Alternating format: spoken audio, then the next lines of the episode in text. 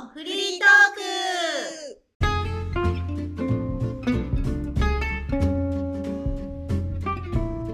クノラスです。カネスです。マリコです。よろしくお願いします。よろしくお願いします。あの今回討論したいことがあるんだけど、うん、なになに。あの前回のトークの内容で、ビジネススクールの成績評価制度について意見が分かれたの覚えてる？うんうん。マリちゃんは成績で優劣つけるのはどうかと思うっていうポジションで、私とカネスは数値化して成果を見ることができる教科だから、まあ成績をつけることは理解できるっていう意見で分かれたんだけど、うん。あの後こういろいろちょっと、まあ、ネット見てたのね。うん。そしたら東洋経済であのハーバードのさ哲学者マイケル・サンデルさんってわかる？ああ、知ってる。あの NHK でハーバード白熱教室とかやって有名になった人。うん。なんかあの、せ政治だっけ、政治かなんかの。うん。ね、やってたよね、レクチャー。なんかねいろんなその何哲学かとか詳しいことはわからないんだけど、うんこう一般的ななんかトロッコセオリーとか出してきたりとかして、うんまあ面白い授業をやってこう有名になっあまあ有名な先生なんだけどうんその先生がその東洋経済でインタビューを受けててねうんで、えっと新しく本が出たみたいでうん。実力も運のうち能力主義は正義かっていう本があるのね。うんうん。でまあそれでインタビュー記事があったんだけどうんそれを読むとうんあの私たちがしてた議論っていうのはうんもうマリちゃんの考え方は哲学的でうん私とカネスは競争社会が当たり前になってしまった人の考えなのかもって思ったことが ちょっとあったのね。うん。でそれについてちょっとこの記事紹介していい？うん。うん、紹介したい。ね。まずこの記事を読んだ時にうん。マリちゃんも哲学的にこう考えることができて多角的な視野でもう深く考えてんだなって思ってうん。うん。すごいって思ったし多分、まあ、違う視点でこう見てるんだろうなっていうのをこうカネスはそれを理解してこうオープンマインドにさ「あマリちゃん哲学的に考えて」みたいなこと言ってたからさうんなんてオープンマインドなんだってこう感動してね こう自分の凝り固まった考えを反省したのよ。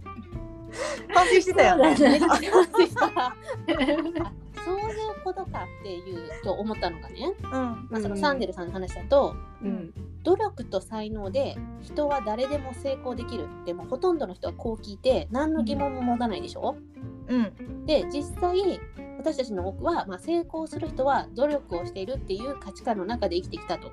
うん。でうん競争環境が競争環境が平等であればうん成功するかどうかは個々の努力や才能に委ね委ねられると。ねうんでもサンデル教授から見るとうん。この能力至上主義の考えは裏を返せばうん。成功してない社会的に認められないま認められてない人は努力をしてこなかった責任を負ってるっていうことになるんだって。ででもこれは真面目に働いてもグローバル化とかデジタル化の影響を受けてる人がうん。努力をしなかったからって尊厳を奪われてこうエリートから見下されるって感じる状況を作ってしまったんだって。うんでこれがアメリカで見られるエリートと労働者の分断の本質だって言ってるのね。ううんんで教育水準の高い成功してる人たちは能力主義のメリットを享受してるから能力主義を否定することは難しいんだって。で実際能力主義はすごく非常に魅力的な原理ですと。うん競争環境が平等でありさえすれば頑張って勉強して能力を発揮していい大学に行って成功するっていうことは自分のおかげで自分はその成功に付随する報酬に値するっていう概念は成功者にとっては心地がいいと。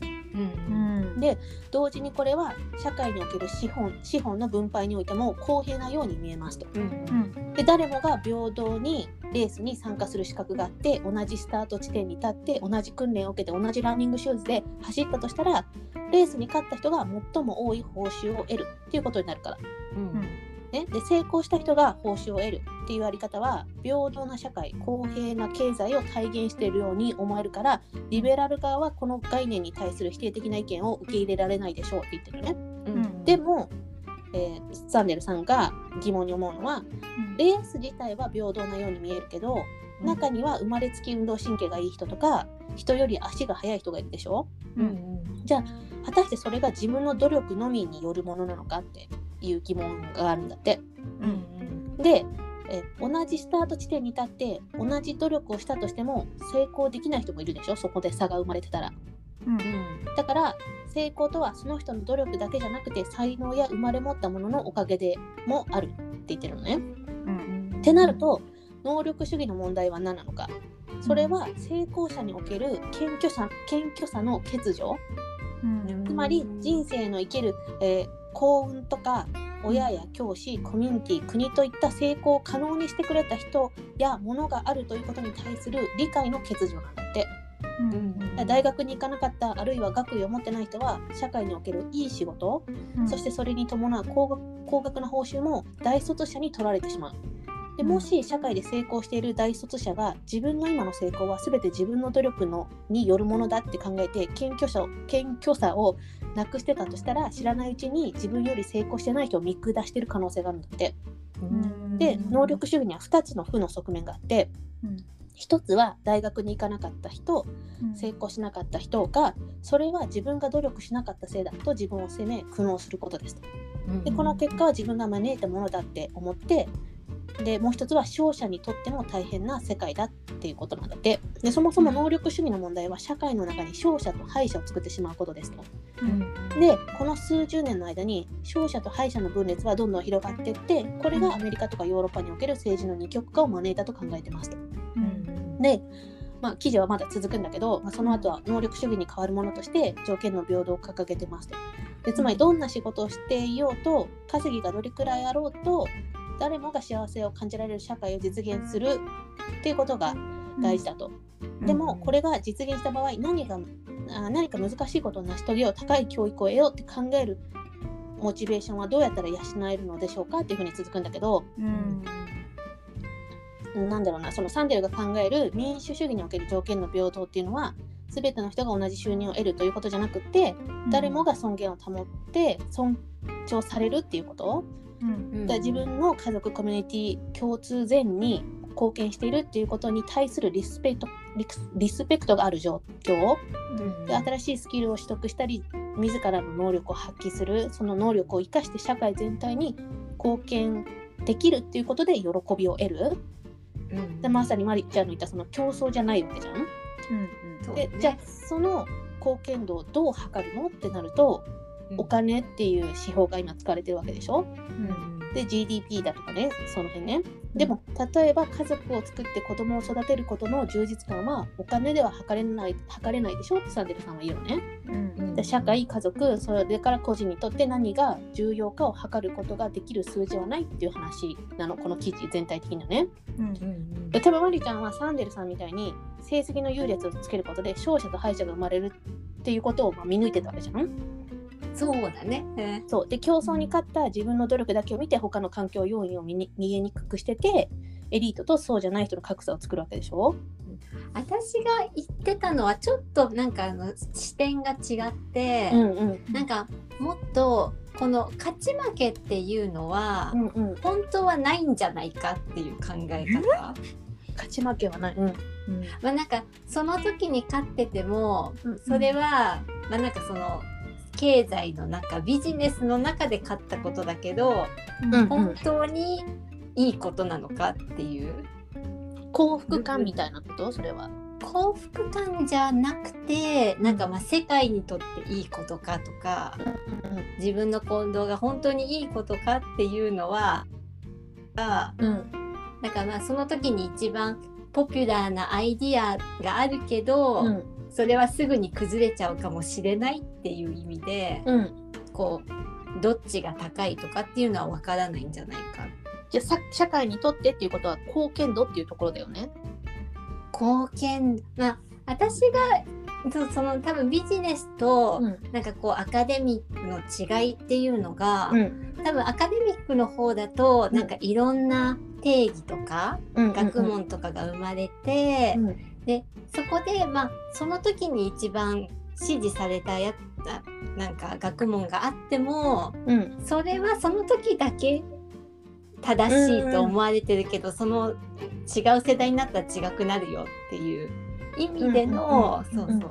アナログ社会から IT 社会になったらアナログ社会で教えてたことはもしかしたらその実践的にもそんなに有益なものじゃないかもしれないよってことだよね。そうそうそういう意味で、うんうんうん。そうだね。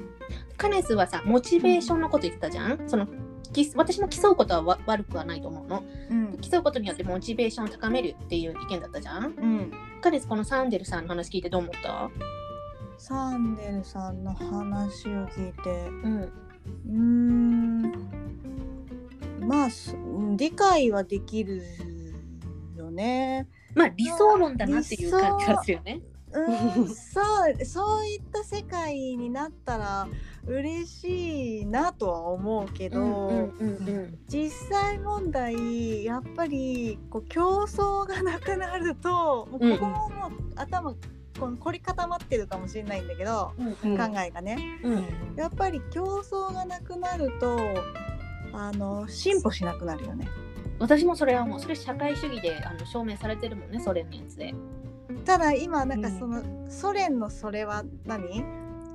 マルクスの資本論に沿ってや,、うんやった結果そうなりましたよってなってるけど、うん。なんかそのマルクスの資本論も結局はじゃあどうしたら、うん。その資本主義じゃない世界でうん。うまくやっていけるかっていう結論までは書いてないんだよなね。まあ、うんうん。行き過ぎた資本、うん、資本社会。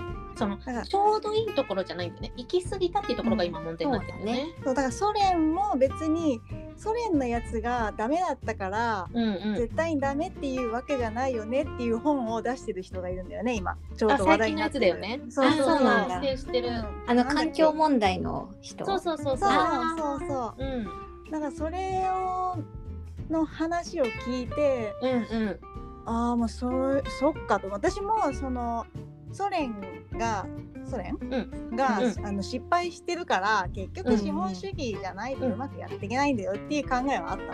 うんうんうんだけどでも理想としてはやっぱりその教授が言うようなそんなね、なんか競争競争でねそうういうんうん。二極化してっていうのはやっぱりちょっと違うよねって私も思うのね、最近、うん。うんなんか私もなんなんでこんな疲れてるんだろうって それはあるよね。その競争社会の悪いところが、うん。なんだせっかくいろんなテクノロジーができて人間休めるような世界ができてるのに、うん。どんどん忙しくなっていってるっていうとこう。んろだとうんうん。なんか心の豊かさがうんないね。なくなっね。てきてる気がして、それをうん。なんかすごいコロナになってから特に感じるようになって。ううん。んだからなんかそんなに一生懸命頑張んなくてもいいんじゃないって思い始めてるの。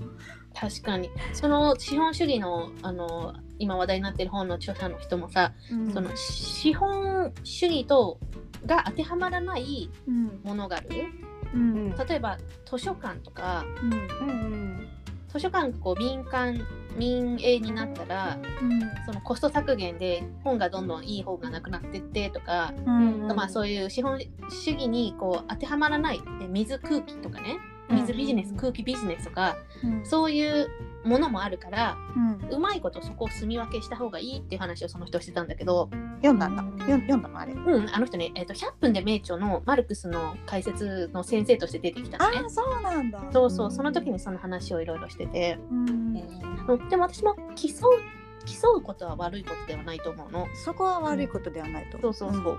でこの学校の成績ってなった時にうん。うんそのマリちゃんの話とかサンデル教授の話を聞いた時になるほどと思ったのは、うん実社会に出たら、えーまあ嫌がおうにも競うわけじゃんそうだね。業績としてね。うんうんでそこが結果として、えー企業を運営していく上でうん利益という数字を出さないといけないわけでしょ？うんうん。うんだったら学校ではうん。まあ例えばそのうちらがのビジネスクラスでうん。実際に、えー事業を起こしてみてうんうん習ったことをアプライして自分のアイデアを使って、えー運営してみますと。でその結果がファイナルプロジェクトとして提出しますってなった時にそれを成績をじゃあつけなくてもいいのかなとも思った。うん。この結果はわかるけどあえてそれを成績順、まあ、モチベーションにもなるんだけど、もうそのマリちゃんの言うように勝者敗者とかね、うん。そういうギスギスしたものじゃなくても結局社会に出たらどうせやらなきゃいけないことなんだし学校ではそれが、うん。えーアプライできたかスキルが身についたかっていううんのを見るだけでうん。あえて成績にしなくてもうん。いいのかなとも思ったんだけどうん。そのうちらはさそれをすごくプレッシャーに感じたわけじゃん。うん、顎にブツブツができること。誰だろう。すごいプレッシャーだったわけでしょ。プレッシャーだったね。そう。でそのプレッシャーのせいでやるっていうのもあるからうん。どうなんだろうと思ったけどでもそういううん。視点があるんだなっていうのを今回学んでうん。いや成績必要でしょとしか思ってなかった。自分を反省した。あそうなんだ。なんか、今0か100かで成績つける。またはげそんな成績関係ないよっていうなんかゆとり世代とかゆとりにはちょっと失礼だけど、うんうん。なんか運動会でもねかあけっこ順位つけないとかいうのがあったじゃん。あーあったね。へえそうなんだ。そううんうん。だから極端なのかなと思ってそんなうん。そんなに成績っていうものをつけない教科とうん。つける教科が半々ぐらいで理想論だけどね、あれば、うん。やっぱりなんか競争はそれなりにちっちゃい時にしておかないとうん。年を取ってから競争ってすごく辛いと思うんだよね免疫がないとね、頑張れないよね。うん、あと打たれ弱いと思うんだよね。うんうんうん。えでも私が思うには競争する方がうん打たれ弱くなると思うんだよね。なんでなんで？なんか競争してると、なんだできる子は例えばなんかもともとうんうん。覚えが早い子とか、うんうんそういう子はすっごい進んでて、そのポジティブなうん。フィードバックをもらえるけど、できない子っていうのは、うん。いつもネガティブなフィードバックばっかりもらもらうから、うんうんうん。だから打たれ弱くなるんじゃないかなって感じる。あただできるものとできないものがあって得意分野があったりするじゃんやっぱりあと苦手な分野。うん。ん。私はなんだろう数学とか体育とかは得意だったけど、うん。国語とか社会とか苦手だったのね、うん。ううん。んだから基本あんまりいい成績じゃなかったのよ。うん。だからうんなん。か全部が全部できない。まあ全部が全部できなかったのちょっときついけど。でもやっぱり人間得意な分野がどっかどっかにはあるね。あるじゃない？うん。だからそこでなんかこう成功体験はやっぱり経験しといた方がいいんじゃないのかなってそれと思うけどね。あとあの競争することでうん成長するんじゃなくて、自分の成長を見て、うんうん。あ自分ここまで進んだっていう方がもっとなんどんな分野でもうんうん。ポジティブなフィードバックが入るんじゃないかなって。うんそうだね。それが目に見えるものだとすごくいいよね。例えば自転車とか自転車って。乗れたって見えるじゃんうんうん。うん私英語のカナダにいる時にうん英語の先生が言ってたのは、英語って上達してるのが目に見えないからすごい辛いんだよと。うん上達してるんだけどちょっとずつね毎日毎日練習勉強してね喋る喋、ったりとかしてると上達してるんだけど、目に見えないでしょ、うん。でも自転車って子供たちこう初めて乗る練習した時に最初はこける。うん。何回もこける。けど最終的には乗れるようになる。うん。で目に見えるからうん。あの何できるようになったって実感しやすい。あ自分できるようになったってうん。理解がしやすいけど、うん。理解ができにしにくいんだよね。英語は言語はみたいなこと言ってて。だからうん見えるものと見えないものもあるよね。そうだねなるほど。でもうんそれを例えば先生がうんここできるようになったねって教えてくれたらうん多分それがなんかできるようになったって気分になるんじゃないかな。そうだねうんできるようになったか。そこを先生が先生これ難しいね。数学とかだったらさ、あこの数式解けるようになったねとか、こういうわかり系やすいよの問題ね。解けるねってわかるけどさ、文学とかだったらうんどういう風にななるんだろ文学だとまあなんか哲学とかだとうんだいたいなんかここのあの議論っていうかあの、うん議論は良かったねとかう。うんうん。そういう感じで言われるかな。そうそれを先ごめん先生に言われて、でも結局自分が納得しない限りそれはなんかどうどうなんだろうとか思っちゃうところもあるけど。例えば水泳とか自転車とか、うん。ここまで乗れるようになったここまで泳げるようになったって自分で実感ができるけど、うん。先生からここまでできるようになったねって言われても自分の中ではまだまだって思っちゃうと、うーん。どうなんだろう。それじゃあビジネスだったらさうん、いい数字叩き出したねで分かりやすいんだよね。うん。そしたら成績つけなくても自分で納得して伸びていけるかもしれない教科っていうことになるよね、そうだね、ん。そっか。コミュニケーション系難しいねじゃあ。難しいね。えーでもビジネスもさなんか数字はなくても社会的にいい会社とかもあるわけじゃん。うんうん。だからそういうところが多分そのあのサンサンドル先生だっけ？サンデル先生？サンデル先生が言い,、言いたいのはそういうところなんじゃないかなって。社会的ね。そそこが社会的にみんなが認めてくれて結局みんななんだろうね。どんだけ自分がいやこの会社はそんなに大きくなくてうう。うん。ん社会的にいいことはしてるけど儲けはそこまでありません。でも自分は社会的にいいことしてるから満足してます。うん。っていう人が増えればうん。うん。なんかこうなんだろう何？競う競う社会じゃなくうん。実力主義社会じゃなくってことね。そうだね。なるけど、うん、儲けがあることはいいことだけど、それだけでその判断するうんのが良くないんじゃないかなって思う。うん。じゃあこの今議論した内容をうん。教育現場に持ち込もうとか大企業に当てはめようってなったらうん。まず一般市民の考えうん。を教育し直さないとうん。実現できないよね。そうだね。またえまたは影響力のある人がそういう考えになるかとか。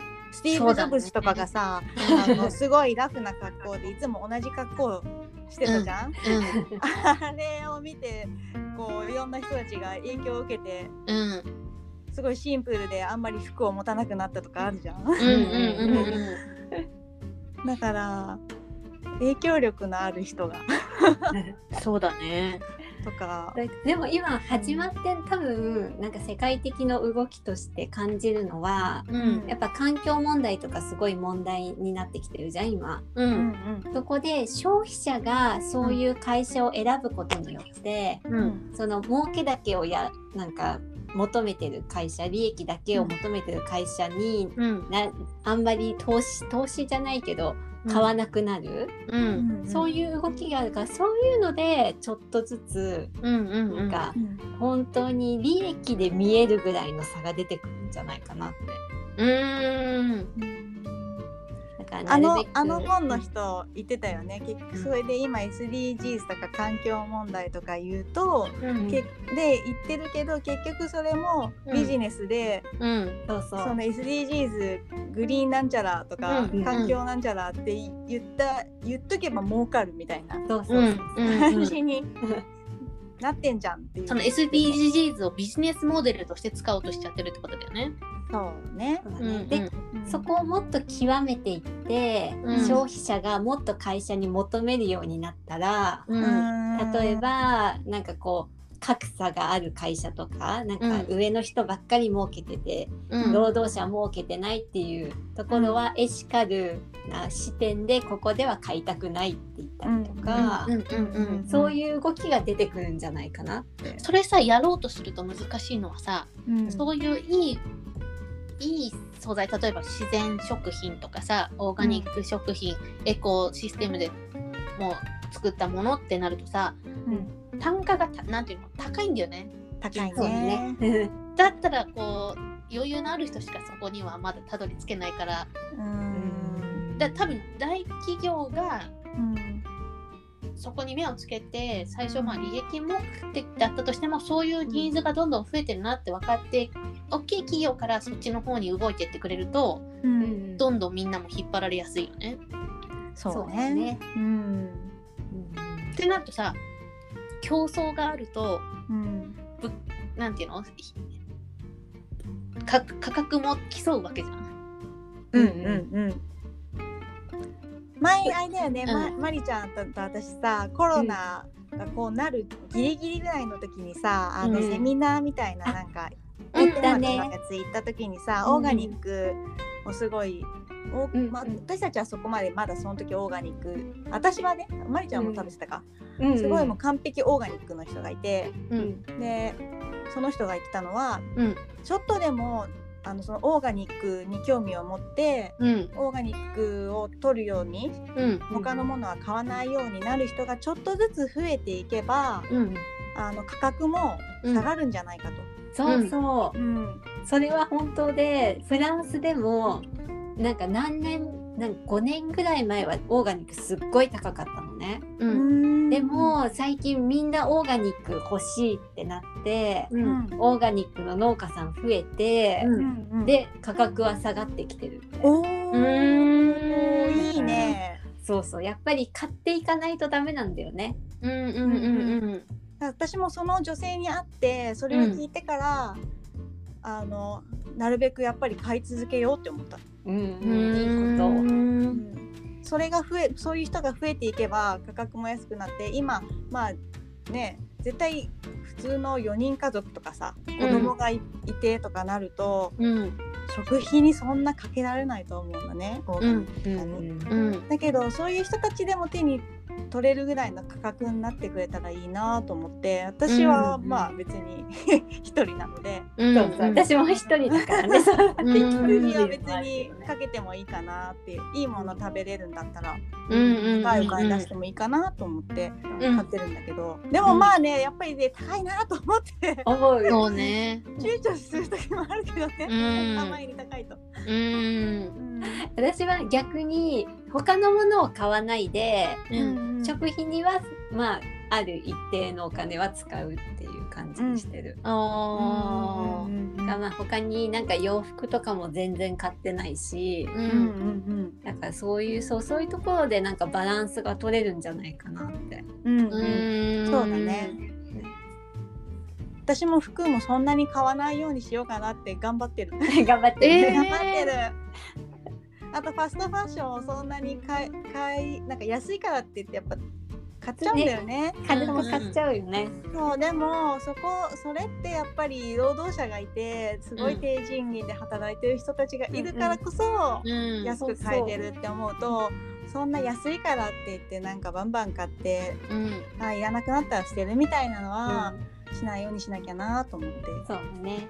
うんそれさ今じゃあその安い賃金で洋服工場で作ってる人たちがいるとするじゃん？うんそれをさみんなが買わなくなったらその人たちどこに行くんだろうね？でもなんかそういう言う人いるじゃん？なんかそういう人たちのためにやっぱり買わなきゃ使わなきゃいけないみたいな。うんでも多分そういう労働者もうんもっと自分たちのために働けばいいんじゃないかな。あるあるのかな？なんか別のその仕事は得られるのかな？なんかまあ仕事が選なんかそっちの方に多分もっと投資するべきなんだと思う。なんかこの例えばし食べ物を作る。うん。なんか国内で売るような食べ物を作る仕事を作ったりとか、うんなんかこのうん先進国に売るだけの仕事じゃなくって、うんうん。その人たちの生活が良くなるような仕事を作らないとダダメなんじゃないかなって。あとはまああれだよね。こう日本とかアメリカとかがうん。フェアテフェアトレード？うんうん。でまあなんだろう。ちゃんと正しい金額で買い取る？うん。とかすればそうだね。まああれだよね。環境が悪くて賃金安くてみたいな感じにはならなくなるよね。じゃあそのエリ理ート層。エリうんエリート層が、うんサテルさんが言うように、うんエリート層がその環境要因に感謝して、うんそれをペイバックするっていうことが大事ってことだよね。そうだね。そうだね。うんうん。でその人たちがやっぱりそういうものを買うようになれば、うんどんどん下下って言ったりするんだけどこうあのもうこれサンデルさんの言うままじゃん下に見てるっていう。下っていうかピラミッドじゃんだって高所得者って言ったからさ高所得者の下は下になっちゃうでしょ？そうだね。低所得者ってことね。下の人。歌の人って言い方悪いよ、ね。言い方が悪い。なんて言えばいいの？だからその低所得者の人たちの話でしょ？そうそう低所得者もなんかちょっと失礼じゃないかなと思って。まあでもまあ聞かれした時にそうだね。低所得者の人ごめんなさい。うんうんちょっと良くないね。低所得者の人たちも買えるよ買う買えるぐらいになれば、うんうんうんうんオーガニックとかもうん買えてみたいなうんうんなればいいかなって思うよね。そうだよね別にそのサンデルさんは全ての人が同じ収入を得るっていうことじゃないって言ってるもんねその平平等っていう条件が、それはちょっと理想すぎると思うんだよね。それこそもう収入一緒ってなったら社会主義になっちゃうもんね。うん、うん、ソビエトみたいになっちゃうよね。うんうん。うん、なん壁か服。服あれなんでしょ？ん？服も買えなくなって支給されされてたらしいね。あそうなんだ。うん。うん。衝撃なんだけどみんな同じ服着るんだよ。やだよ。でもねすごいね。面白い話があってその、うん。旧ソビエトの国に住んでいた人でうん。なんか今だ今の世界だとさいろんなものがあるじゃん。うん。だからどのソーダがいいって聞いた時にうんなんか旧ソビエトの人たちって何でもいいっていうんだって全部一緒でしょって。うんうんうん。でも今の人たちはすっごいたくさんの中から選ばなきゃいけないからうん、もっと精神的に疲れてる。でも選ぶことができなかったわけでそのじゃあ洋服 T シャツ1枚作りますってなってもさ、うんあここれここに刺繍つけたら可愛くてもっと売れるかもって思ってもうんそういうオリジナリティ出しててもさ価格は一緒だしうん収入も一緒だしってなったら頑張る必要がないからみんなレイジーになっていくからうん新しいものを作らなくなってチョイスがなくなってったわけじゃん？うん、でもそれがチョイスがなくなるのはまあ良くないことだけどうんチョイスがありすぎるのはどうなのかっていう。えー、みんなの努力の結果だから、うん。ででもチョイスがありすぎて消費者が精神的にすごい疲れているっていう。贅沢な悩みじゃない？それ。それはそうだね。自分でコントロールができるから、できる。よね。うん。うん、できるかね。凝り固まってるかな 気をつけないといけない。そうだね私たち凝り固まってるからね。そうそうそうマリちゃそう。んの意見って新しいすごいそうそう新鮮なんだよね。うんでもマリちゃんがこの前 LINE で、うラスの意見は新鮮って言っててうんなんかまあそうそう違う意見の人ってやっぱ新鮮だよね。ね そうなんかそれ見てちょっと私はやっぱりノラスと似てるから、うんうんマリちゃんノラスの意見新鮮なんだって 多分一般っていうかその大衆的な意見だよね。うんそうだね。この資本主義社会にもみ揉まれた。洗脳された、人の考えはうちだ。そうだよね。うん、でもそうだね。私が思うにはなんかこのチョイスがありすぎて今うん、何か買おうって思う時でもすっごい疲れると思う。例えばさうん。いっぱいチョイスはあるけどスティーブ・ジョブズみたいにタートルネックと黒のタートルとジーパンしか履きません、でも決めちゃったら楽じゃない、うん、あそうだね。うん、だから多分もっといいものを買おうってなんか買うならできるだけいいもの買おうって思うことがうん、疲れることになるのかな。いいものを買おういいものってそれはどういういいもの？自然だから的にいいそのもそうだね。その中で自分の価値観でこれが一番いいものを買おうって思うじゃん？あーそれを考えて、じゃうん。あつそのないろんなものがある中から探して見つけるっていう作業がすごい大変なんだと思う。確かに。全部がいいものであったら探す労力がいらないってことか。そうだね。全部が、うん。そうそう。なんかもうちゃんと労働者のことも考えられてて環境にも悪いことがなくってってあったら、なんか多分一番近いところで買ったりとか、あー。なるほどね。そういうそうそういうなんか簡単にできるのかな。それ逆じゃない？じゃあチョイスがないから今大変なんじゃない？その近くで買えばいいとかさ。ありいいものが、うん選択肢がいっぱいあるんだったらうん近くで買えるじゃん？でも、ね。いいものがないからわざわざ調べて遠くに行かなきゃいけないんだよね。あそうだね。逆そっか。いいものがまだ少ないうん。ってことだよね。だチョイスがないってことじゃない？そしたら。そうだね。だマリちゃんはうん。オーガニックとかそういうのがあれでしょ？そういうそれ今多分頭の中でオーガニック製品のこと考えながら話してるうん。多分ヨーロッパはいっぱいあるのにまだ多分日本はないからやっぱり調べなきゃいけないっていうので話してるかなと思って。そうだよね。だから雑それはあ多に、るね。た雑多なものがありすぎて疲れるのじゃなくて、うん。えー探して買いに行かなきゃいけないから疲れるっていう方向だよね今の話だと。あいやでも、うん。他のものでも例えばパソコン一つ買うのでもう、、うんん。なんかいろんなパソコンがあるじゃん？ある。だからその中で、あこの値段はどうどうかなというかなんかこれ、うん。この方がパフォーマンスいいなとかそういうの考えるのもうん多分大変なんだと思う。わかる。それは大変、そうね。もうださノラスと私はさ楽天のスーパーセールの時疲れるもんね。すごい見てるよね。すごい見るんだよ。う。ん。でそれを思うとこのソビエトの人たちのなんかシンプルさどんなソーダがあってもあこれで全部一緒だからこれでいいよっていうシンプルさが羨ましいなって。いやでもそれは私嫌だ今それあれあれだよね今物に溢れちゃってるからそう思うけどそういった状況になったらマリちゃんはきっとなんか全部同じで嫌だなって思う ないものねだりないものねだりそうね。ああ。ないものねだりって絶対に永遠に起きるよね。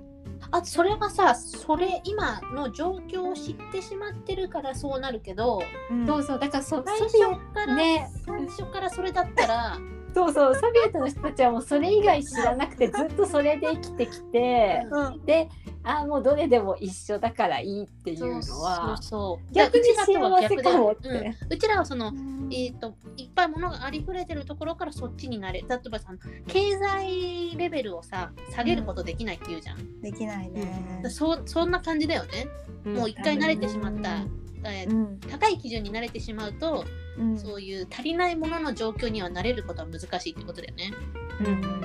なこんなこんな例え話なかったっけ？豚って自分が豚って気づいてないから幸せだみたいな。知らない？なんか豚にはなりたくないみたいなこと言うけど豚は幸せ豚でしかないからそういうのは不幸には思ってないんだよみたいな小林 小回しなかったっけ？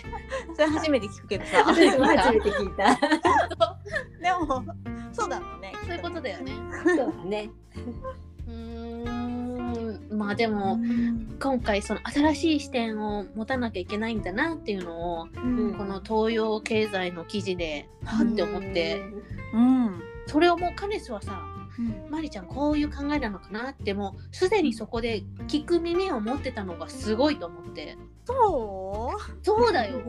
歩み寄ってたじゃん。うまあなんかマリちゃんって独特な私の中ではね 独特な世界観で思ってて、うんうん、うん、なんか私は全く思いつかない考えをうんすごい持ってるから、うんきっと何かあるんだろうな。何かが見えてる。う ん私には分からない何かが見えてんだろうなと、うんうん、本当そうだと思った。だってサンデル教授の視点に近いもんね、マリちゃんは。うんうんううん。ん、ちょっと違うところもあるよね。あ違った？だって。ちょっとがいいそう。だから哲学者ってこう同じような勉強してきてるからさ、うんそういううん哲学を学んでない人とは違う視点を知ってるのかなと思って。そうだね。うん。面白いもんだってマリちゃんのうん。話。うん、本うん。でもこのうん。記事を読んで、うんまあ、結局どう思うかの議論を進めていくんだけどさ、うん。当うん。結局答えは委ねられるというかうん。答えは出ないわかんないよね。哲学って。答えはでも答えも出さなきゃいけないけどあそうなんだ。んそうそう。一応なんか自分の意見は言わなきゃいけない？あうん。なんかここここはこう思ってこう思うっていうのは言うけど、まあ、それが完璧に正しいのか正しくないのかっていうのはなんかうん。数学みたいにうん。決められないところは、正解はないわけでしょ、正解はそうだね。うん、もうそれを考えてたら もうすごい頭痛くなって。これずーっと考えてたらそりゃ頭おかしくなるかと思った。だって最初のノラスの説明うんあの聞き慣れない感じうん。の話だから、ううん。ん真剣に聞かなきゃなと思って 目閉じて聞いてたもん。集中した。瞑集中想した。私が集中するって珍しいよね。そうだね。うん。すぐどっか行っちゃうもんね。だから言っちゃうだから本当に集中して聞いた。これでも確かにさこの1回目では理解できないかもしれないって私も思ったその読んでて何回かちょっとん？って読み返したとこあったしこの記事、うん。ううんんよくそれにたどり着いたね。あのねちょうどうちらが議論した翌日が同じ日かなんかの記事だったのこれが。へえすごい。すごいタイムリーめちゃくちゃタイムリーな話してたよ、考えろってことだったんだ。考ねえろだよ 本当だよね。凝り固まってんぞ。って。そうそう新しいもう新人類になれっていう。いやうんでも哲学って難しいなって思ってその、ん。えー、と YouTube でさうん。ハーバードのうん。授業聞けるんだけど、サンデルさんのも聞けてさうん。ちょうどこの間見たのがあのトロッコのトロッコセオリーのやつでさ、うんうん、トロッコがさ暴走してて前に5人いますでも右に舵を切れば1人もう1人別のレールにいるんだけど5人は助かるけどその1人を犠牲にするかどうかうん。であなたがこの舵持ってます。うん。どうしますか？っていうやつ。で、まあ、うん。議論していく、うん。で大体みんなその1人を犠牲になってもらうみたいな。うん。じゃあ今そのレールで5人を殺すか1人を殺すかみたいな迷ってる人がいるのをうん。橋の上から見てますと。うん。で同じように隣で橋の下を覗いてあ迷ってるなってこう一緒に剣が野じ馬がいますと。うんうんでこの野じ馬の背中をポンと押してうん橋の下からそのレールの上にその人を落とせばうんその人一人が死んでみんな助かりますと。うんうん背中を押しますかっていう。でもそうすると途端にみんないや押さないってなるの。でもさっきは一人犠牲にするって言ったじゃんとか。ううん。んうんそのかんそのなんていうの自分がどうインボルブするかうんどう、えーそれに影響してくるかによってうん。その意見が人を殺す一人の人を犠牲にするっていううん。ギルティーな感じ？罪悪感が変わってくるっていう話だったのかな。うんそうだね。この直接押すっていうのはうん。なんかもっと直接的な害を与えるっていう。うん、でもこうなんだろう。スイッチを押すだとこう間接的だからうん。それをやっても大丈夫だって思ってしまう。うん。っていうのが多分なんかな大なんか戦争の時とかうん。うん距離があればあるほど人は殺すのはあんまり罪悪感がそうないっていう。あないのか。そうそうそう。じゃああなたはお医者さんですと、えー、4人あ5人が、えー移植手術を待ってます。1人は肺が必要です。1人は肝臓が必要です。腎臓が必要です。5人5パターンありますと。うんそこに1人休館が運ばれた違うな。1人健康診断で来た男の人がいますと。うんただの健康検診に来ただけだからめちゃくちゃ健康なおじさんなわけよ。うん。でもこの人を殺してうん臓器をこの5人に与えれば5人が助かりますと。うん。この健康な、ただの健康診断に来た人を殺しますかっていう。それも同じようなセオリーなわけじゃん？そうだね。でも一人の学生がさ言ったのが面白かったのがさううんん自分が医者だったらこの健康な人は殺しませんと。うんただこの5人のうち誰が弱っていくかを見ますと。で一番最初に弱った人のうん臓器を残りの4人にあげます。それもありだね。ってサンデル先そうだね。それは思いつかなかった。生でもこのセオリーはそういう話じゃないかなってなってたけど。そう このセオリーが面白いのが、うん。多分今の経済世界とつながってて、うん。この一部の人がうん。たくさん、あのお金を持ってるわけじゃん。ううん。んで、まあ他の人たちはお金を持ってるだからそのたくさんの人のためにうん。一部を犠牲にできますかっていう話につながると思う。あー面白い。そうやってうん考えるのは面白いけどさ、もうそんパッと思いつかないもんそんな、うん、でもさこれをでさうん。考えて考えて言葉にまとめてレポート書いて成績つけられると思ったら顎ブツブツになるよね。顎ブツブツどころじゃないよね多分ドロップするよ ドロップそうだね。ドロップしないと F ついちゃうから、ね。あるある。えー、でも考えるの楽しいじゃん。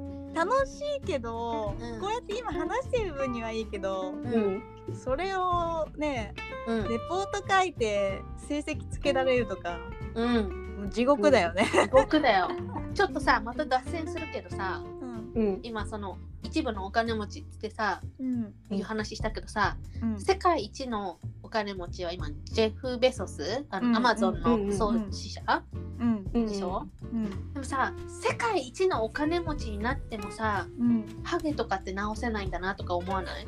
別にそう気にしてないんじゃないのいやなんかこのどんなにお金を持ってても追いつかない医療というかさ そこそこ直したいんだ。すっごいいつも思うの。え直したいのかな？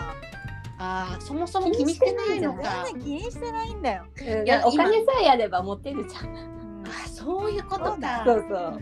いや今自分の抜け毛に悩んでるからさ ジェフ・ベソスお金あってもやっぱりこれって直せないものなんだってもう悩んでたから そっか気にしてないのか 気にしてないんじゃなないいよなんだじゃあもしかしたらお金で解決できることかもしれないってことだねそうだね。解決できるでしょうできるよ、ねインプラントとかできそうだよね。うん食でもさ植毛もさうん。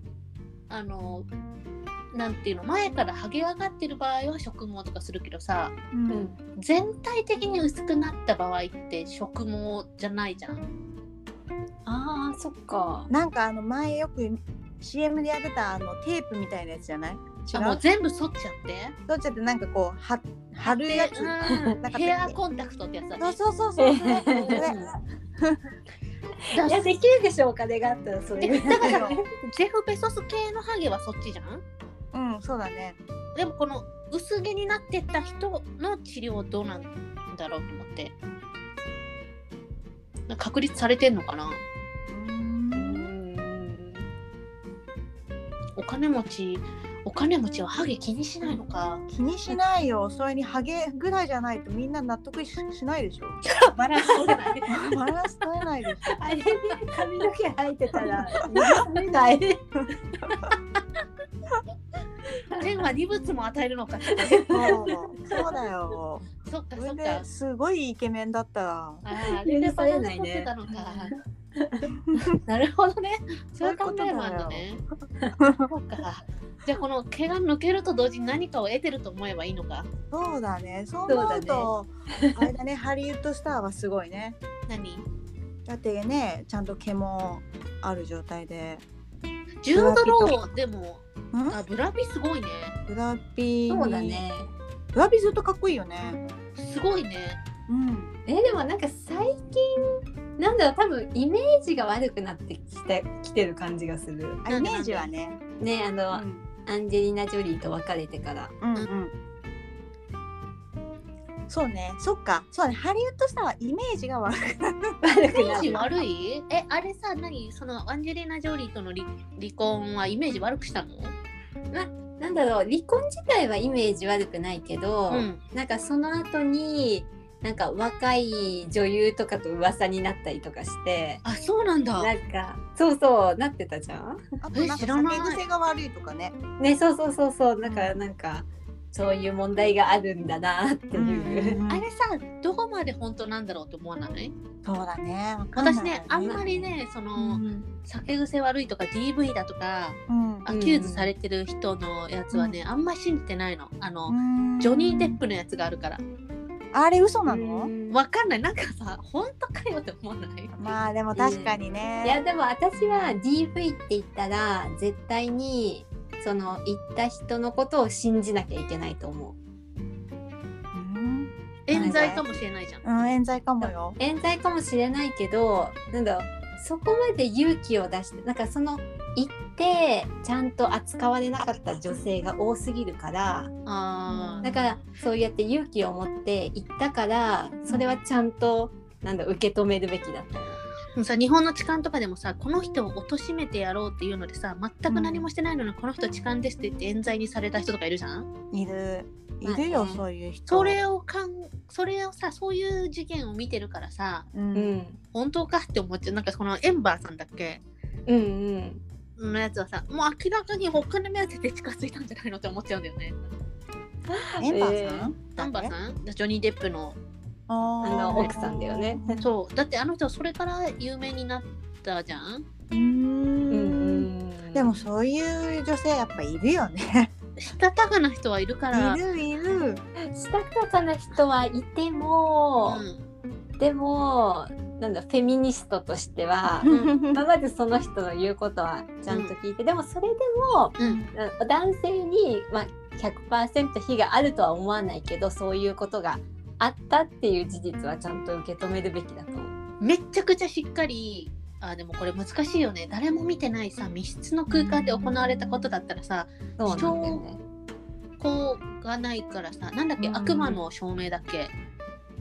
やってないことを証明するのって難しいって難しいよね。うーんそうだね。だって一般人でさえさやってないことを勝手になんか広められたりとかさうんうんするじゃん。うんうんうん。えーって思うよね。うん。ってなるとさこのややってないこと証明だって男性側としてはじゃあやってませんっていう主張になるわけじゃん、うん。うん。そのやってない証明って本当難しいよね。難しいよ。ってなったらさもう言われたらうん。もう罪になっちゃうわけじゃん？うん。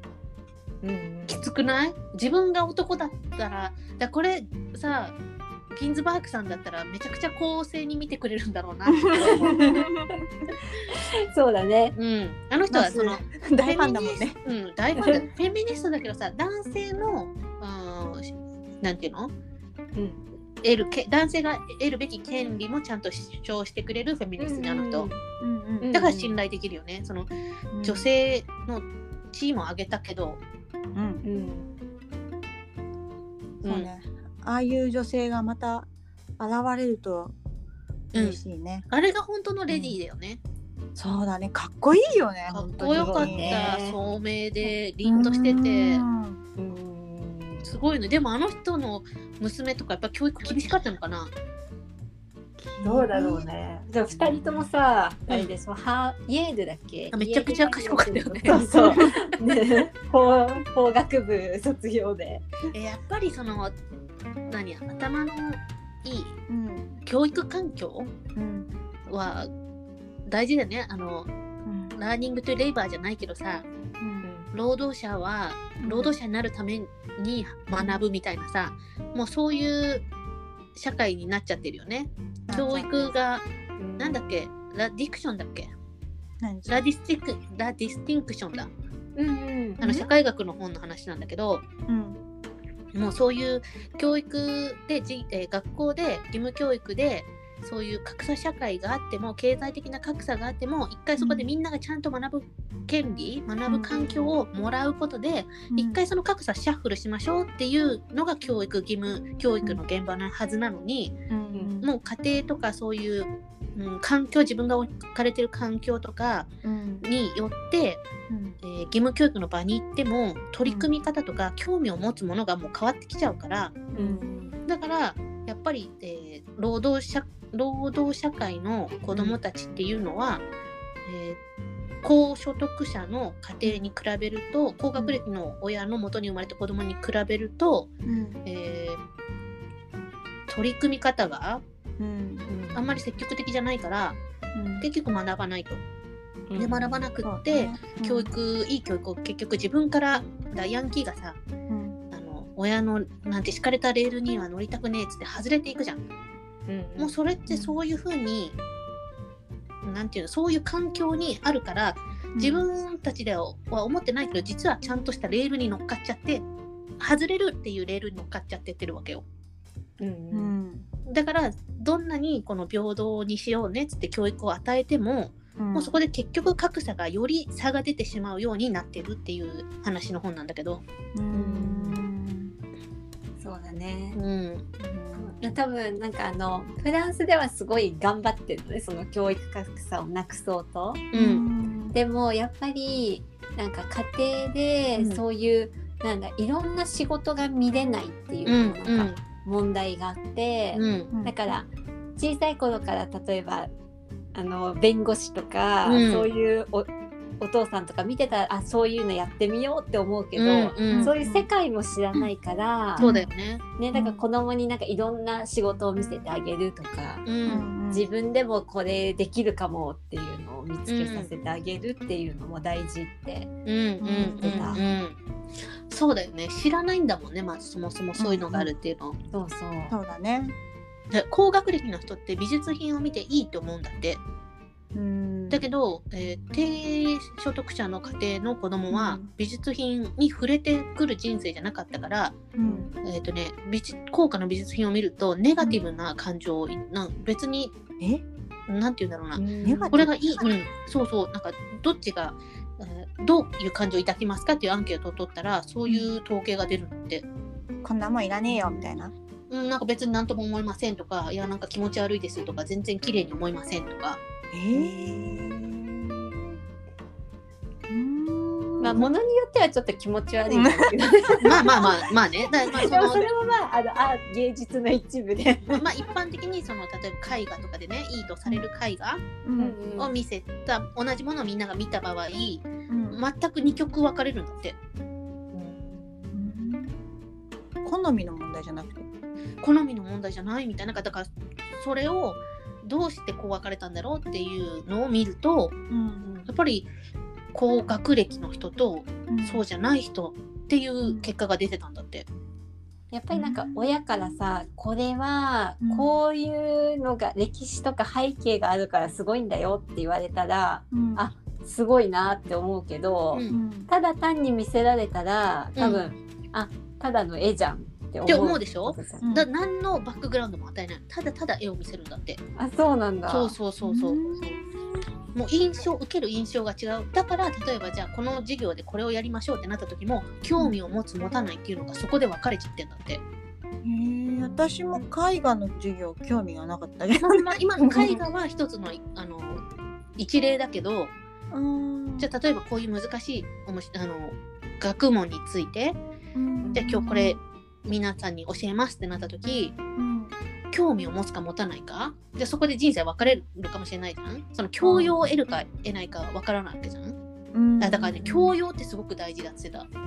うん。でも知らないうちにそのだから自分の趣味っていうのはうん。そういう経済資本にすごく左右されてるんだよ実はっていう。うん。でもまあそうだろうね。そう。ね面白中うん。中級なんていうの？中ミドルクラス？うん中階級？中階級じゃないな。中流？中流階級。中階級。そう。待って。中流階級の人たちはうん。かえ美術館にて絵を見る、うん。みたいな趣味になるとするでしょ？うん。でも上流階級はその絵を、えー何？持つ所有するうん。っていう趣味になるでしょ、うん。でで低流階級っていうの？うんうん。かな。うん。下流？わかんないけど。わかんない。うんローアークラスの人たちはうん。見ることもそれがあることも知らない？みたいな。じゃあ競馬見ます、えーけ競馬見ます、うんうんうん。でもすごい、えーお金持ちは馬を所有します。っていうその趣味一つにとってもさ、うん。手が届く趣味とか、手が届かない趣味もあるからうん。もうそこで触れるもの得る教養が違うんだっていう話をしてる社会学の本があるの。うーんそうだよね。まあ、そうそうそのね教養でね、うん。あのこの間哲学でビジネスの人が書いてんだけど、うん。その人は教養として哲学は学んどいた方がいいって言ってて、うん。なんかあそうだなって思った。なんで？多分あの日本だと少ないかもしれないけど、うん。うん外国のうんその教養を持ってる人って、うんやっぱこういう哲学の歴史とか大体知ってるから、う。うんんだからそういう人たちとなんか同じレベルの会話をするためうん。には、その哲学の教養は必要だよって。っていうことはさ哲学はさ上流階級のうん教育なんていうの？たしなみ、うん上流階級のうん学問みたいになってるってこと？もともとはそうだったからね。あそうなんだ。もともとがそうなんだ。そうそう。まあ、ね。ギリシャ哲学で、まあうん。うん、大体の人は仕事をしなくてよかったからあだから哲あ学ができたっていうのもあったし。考える時間があったんだね。そうそう考える時間がでそれはもう大体そう歴史の中では考える時間がある人が哲学をやったっていう。あれでしょ？江戸時代もそうなんでしょ？武士はうん学校で儒教を勉強する。うんうんうんうんで、えっ、と商人とかはうんそういうのは勉強せずにああそうだね。商売をする。うんあー確かに。あ見てる？渋沢の見てない。インテリあの人たちはさ孔子を学んでたからさうん。インテリ農民って言われてたよ。インテリのみんなそうインテリ農民たちが一揆を起こすんだけどこれからうんうん。今なかなか面白いとこだよ。インテリのみ。うん。でもなんか哲学また孔子とかも哲学でしょ？そうだね。そうだね。なんかまさかそちらに興味を持つ日が来るとはだよね。うん。インテリ農民。インテリのみです。そうですね。ま、まりちゃんはもう上流階級の学問を得てるけど、うちらはね、今、インテリ農民として上に上がってってるそうから。そうそう。競争がすべてお金がすべてからね。本当だよね。競争社会の犠牲者たちだよね、うちら。そうだよ。うんコロナがちょっと教えなんかコロナによって一回冷静になったよね。そうだねコロナは良くないけど良くないっていうかね、早く収束してほしいけど、うん。うんでもうん。やっぱりこういろいろ考えさせられる、そうだね。うんもうさ、仕事って何っていうところから今、うん問題になってるもんね。その社会社に属すことがさ、うんそうだね。あれって普通じゃないっていう。だ副業とかもさ、やっと OK みたいになってたじゃん？そうね。どこだっけ？ネットフリックスだっけ？なんかどっかの国では副業これもサンデルさんが言ったのかな？副業はさ今当たり前の社会になってきていると。うん。で副業をすることによって学ぶことも多いしそれをじゃあ会社にまたうん。貢献するための知識とかうん。経験として大いに活用できることなのにうん。それをなんで止めてるんだみたいな。これサンデルさんだったっけな？誰が言ってたんだろう？なんかそんな話あったな。ただあれだよねニュースでもやってたけど副業がやっぱりどこの企業もうん OK になってしまうと、それはそれでまた問題が発生すると。何の記事で見た？それはなんで問題になってた？それはやっぱりあの企業に属しながら副業する人とフリーランスで働いてる人だと単価が変わってくる。であの企業に属してる人は企業のうん。からお金がもらえる状態だから、うんうんまああのまあ気持ちとして楽なわけだよね副業は。だからまあお金別に安くてもやりますよみたいな感じでやってしまうとみんなるほど。依頼がそちらに流れていってしまうっていう。なるほど。あそれ面白いね。そのそうだね。私が読んだやつはねその問題点は書いてなかったんだけどうん。で多分ね書いたき記事の、えー、と著者の人が副業いいじゃんっていう意見の人だから書いてあったんだと思うんだけど、うん。えっ、とねダメっていう理由としてそっちに時間が取られて本業がおろそかになるでしょ？みたいな、うんえー議論を持ってくる人がいますと。うん。だけどうんうん、飲み会で翌日二日酔いになってうん。もう使い物になりませんみたいな時にうん。飲みすぎるなよぐらいしか言わないでしょ？ってうん。で副業で疲れて次の日使い物になりませんと、飲みすぎて翌日使い物になりませんって同じことじゃんっていう。うん。う んそうだね。で。そう。だからそこをそのうん。プライベートなとこまで縛るのはどうなの、っていうことを書いてたけどその単価の問題は言ってなかったな。それは面白いな、ねえそうだ。本当確そうだよかに下がるね。ね。うん。そうだよ。だからそれはそれでやっぱり結局大手企業で勤めてる人がうん。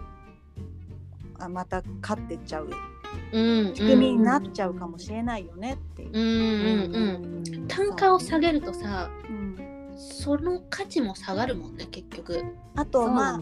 あのフリーランスの人ががっていうかなんだろうその大手で働いてるとどうしてもやっぱり幅広く知識がうんあったりもする。うん。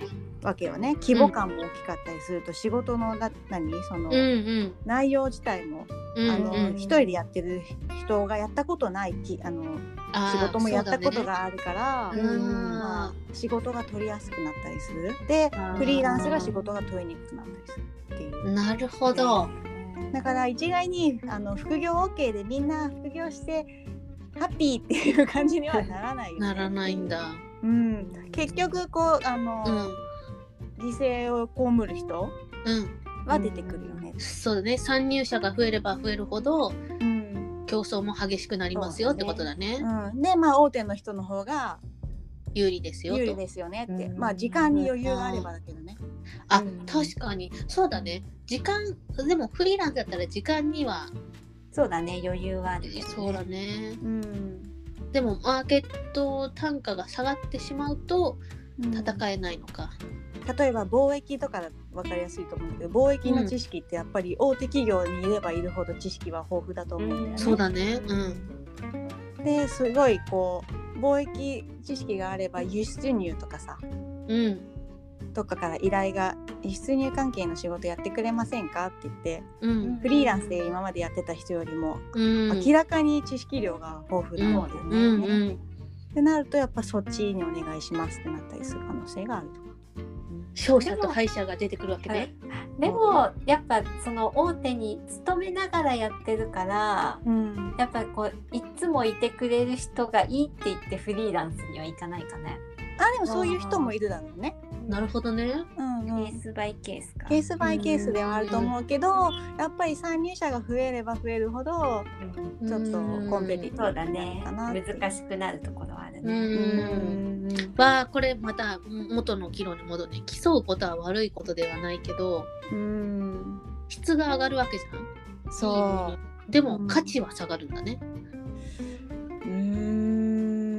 価値が下がるかはどうなんだろう。でも結局 YouTube もそうじゃん。うん。あの参入者が増えて、うん。教育系の YouTuber うん。のそのうん広告の単価はまだ高いけど、うん。だいぶ下がったって他の。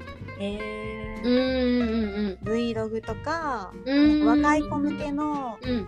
動画の単価は下がってってるらしいんだよね。うん。ってなるとやっぱり参入者が増えれば増えるほど下がるよね。